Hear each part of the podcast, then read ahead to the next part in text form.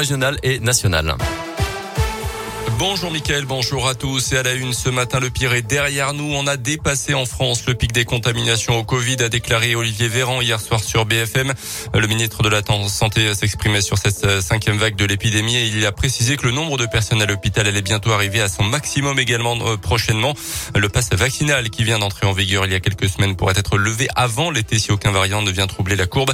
Euh, Olivier Véran a par ailleurs annoncé un assouplissement des conditions d'obtention de ce pass. Il faut avoir été exposé moins trois fois au virus via une infection ou le vaccin.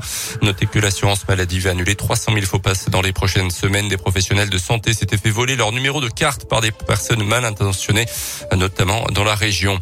Un exercice attentat en ce moment autour au parc de Romanège Torin, Sansonnet-Loire, c'est jusqu'à midi selon la préfecture. Des mouvements de véhicules de secours peuvent donc intervenir dans le secteur. Les autorités demandent à la population de ne pas relayer de fausses informations ou de ne pas propager des rumeurs, notamment sur les réseaux sociaux. Les dirigeants d'Orpea n'ont pas vraiment convaincu les députés hier mis en cause dans le livre enquête les fossoyeurs pour une série de graves dysfonctionnements dans leurs EHPAD. Ils ont livré, je cite, un discours creux des chiffres qui ont noyé le poisson selon un député de la commission des affaires sociales. La présidente préférant même carrément mettre un terme à cette audition. Deux enquêtes ont été ouvertes contre Orpea par le gouvernement, l'une administrative et l'autre financière. En sport en rugby USB Aurillac, match en retard de Pro D2 s'est assuré à partir de 19h ce soir au stade Marcel Vercher. Notez qu'en basket, la Gielbourg est tombée hier soir en Eurocoupe en Grèce 84 à 77 contre Patras.